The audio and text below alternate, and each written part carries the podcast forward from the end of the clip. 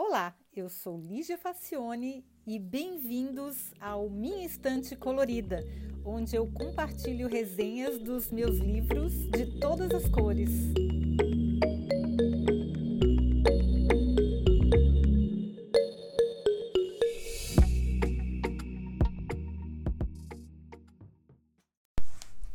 Olá! Olha, se tem uma coisa que causa mal-estar entre os designers, é um arquiteto se intitular um deles.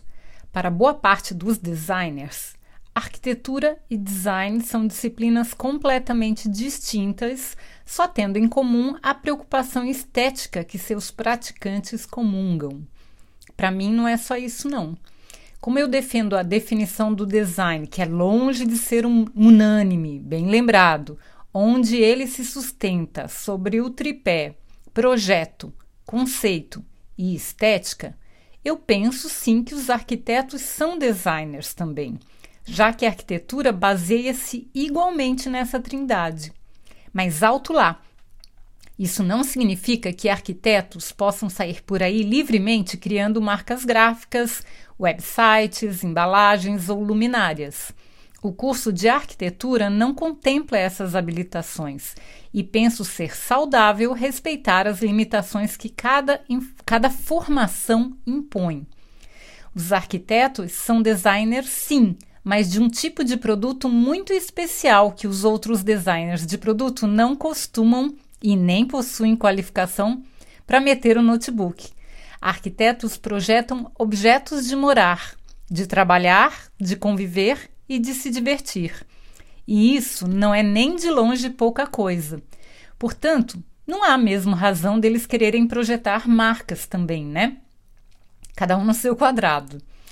Alain de Botton, no seu ótimo Arquitetura da Felicidade, acerta em cheio quando diz que somos inconvenientemente vulneráveis ao ambiente que nos cerca. A cor das paredes, o formato do sofá, o desenho do tapete, tudo influencia o nosso humor, mesmo que a gente não perceba.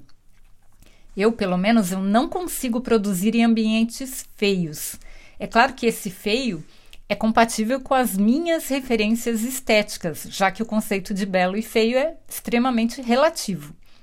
Fico triste, de mau humor e eu quero sair. Eu não consigo, eu sinceramente, eu não consigo trabalhar e produzir em lugar feio. Para mim, beleza é fundamental, mas como eu disse, uma beleza relativa, né? O que eu acho bonito pode ser que outra pessoa não ache. E eu concordo muito com o que Bottom, que no fundo fala que todas as almas sensíveis são afetadas pelo cenário. Você não está nem aí para a estampa do sofá?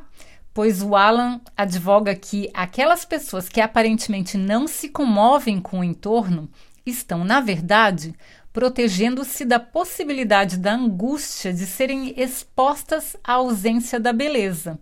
Sabe aquele tipo estoico que vive se economizando, que não se apega para não sofrer depois? Pois é, quem sabe não é essa pessoa que não liga para o cenário, que não está nem aí com coisas, com ambientes feios, desarrumados, totalmente é, horríveis do ponto de vista dela, claro. Sempre é do ponto de vista da pessoa que acha. O que é feio para um pode ser bonito para outro, né? Então, para os afoitos de plantão, sempre aparece alguém com esse argumento. Não custa lembrar que a estética não tem nenhuma relação com o dinheiro. Sensibilidade não tem classe social e pode-se fazer maravilhas com um caixote de madeira ou um banquinho feito no quintal. Da mesma forma, torneiras de ouro e tapetes de pele de onça importado das savanas africanas estão longe de serem sinônimos de harmonia visual, né? Então é bem relativo mesmo. E você já percebeu que, assim como a roupa, a casa de uma pessoa também pode dizer muito sobre ela?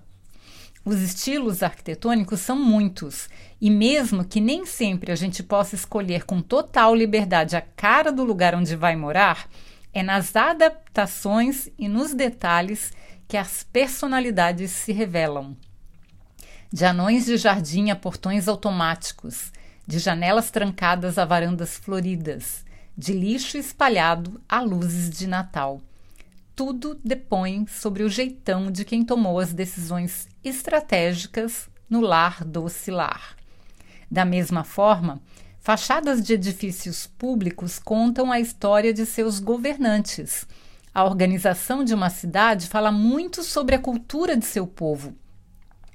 Empresas grandes e pequenas entregam os segredos de seus gestores: imponência, solidez, amadorismo, descaso, competência, cuidado, fragilidade, orgulho, ostentação, extravagância, discrição, bizarrice. Quase tudo pode ser dito pelas paredes dos lugares onde se vive, trabalha, estuda ou namora. Ou se diverte também, né? Bottom ousa dizer que o desenho de qualquer objeto transmite impressões de atitudes psicológicas e morais. Ele afirma que a personalidade das coisas pode ser julgada a partir de características aparentemente inexpressivas, e ele dá exemplos. A mudança de poucos graus no ângulo da borda pode transformar uma taça de vinho de arrogante a recatada.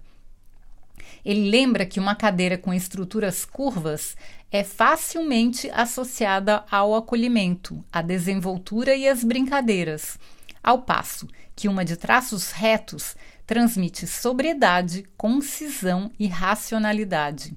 E faz uma brincadeira bem divertida. Ele mostra as fotografias de três torneiras diferentes e pergunta qual delas gostaríamos de ser amigos. É impressionante como a gente simpatiza, simpatiza mesmo apenas com uma.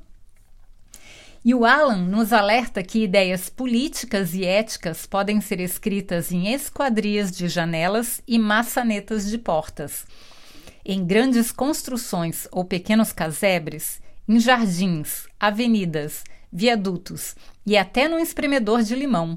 É essa missão que une o design à arquitetura.